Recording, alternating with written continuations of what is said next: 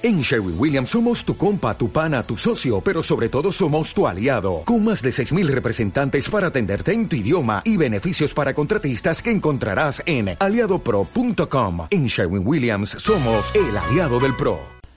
Hola, bienvenidos al podcast de la novela 60 metros cuadrados. En este episodio podéis escuchar los comentarios al capítulo 25. Y el propio capítulo 25, leído por Sofía Cano, ya está también disponible. Mi nombre es Miguel Ganzo Mateo, el autor de la novela.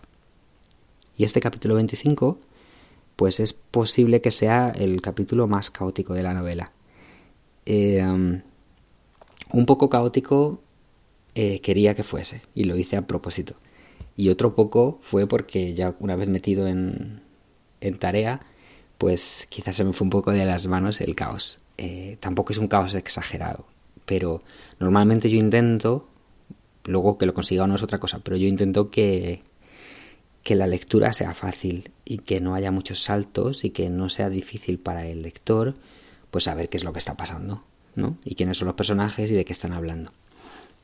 A veces cuando leo libros de otros autores hay libros que, que me gustan, pero que me cuesta mucho leer porque hay que estar muy concentrado y, pasan muchas cosas distintas y no sé de quién están hablando en un momento dado y luego se, luego se averigua, pero en el momento que lo lees no lo sabes y son juegos interesantes pero complejos. Y yo de momento cuando escribo como que intento ponérselo fácil al lector, porque me gusta como lector cuando me lo ponen fácil a mí también.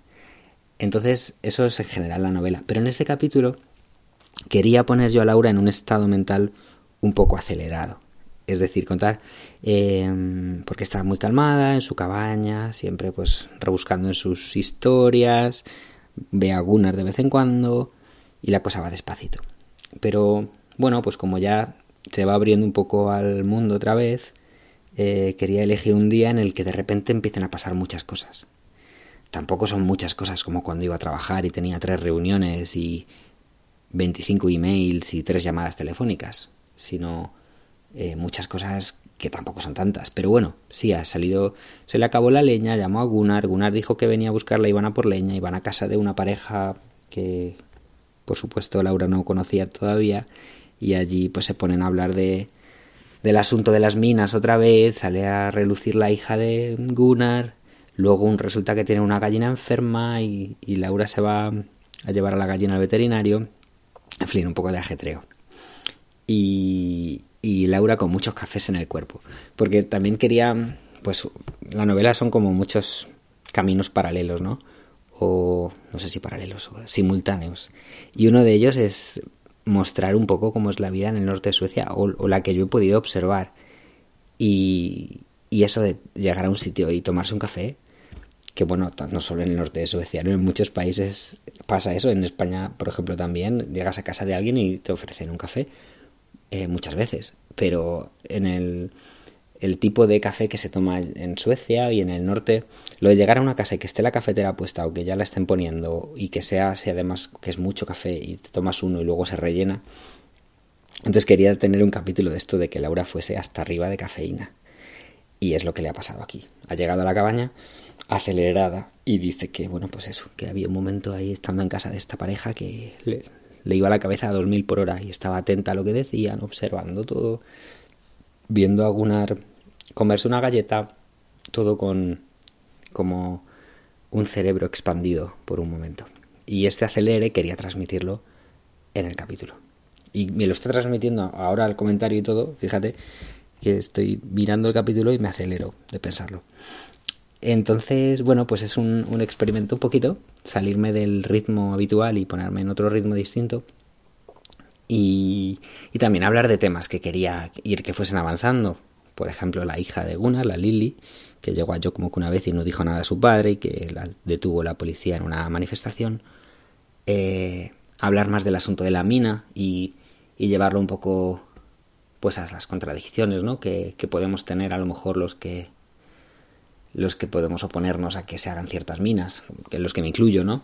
Pero lo he puesto en palabras de Carl que dice aquí, pues eh, que si seguimos viviendo como vivimos y consumiendo tanto como consumimos, pues sí podemos estar muy en contra de que hagan una mina en el pueblo al lado al que vivimos, pero pero estamos consumiendo muchos aparatos que requieren minerales y si no los van a sacar del pueblo al lado nuestro, los tendrán que sacar de algún otro sitio.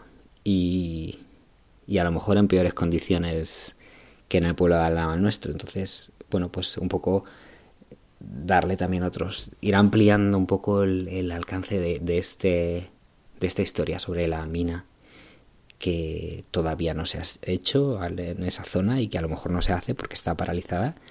Y, y bueno pues pues ir avanzando en esa, en esa trama.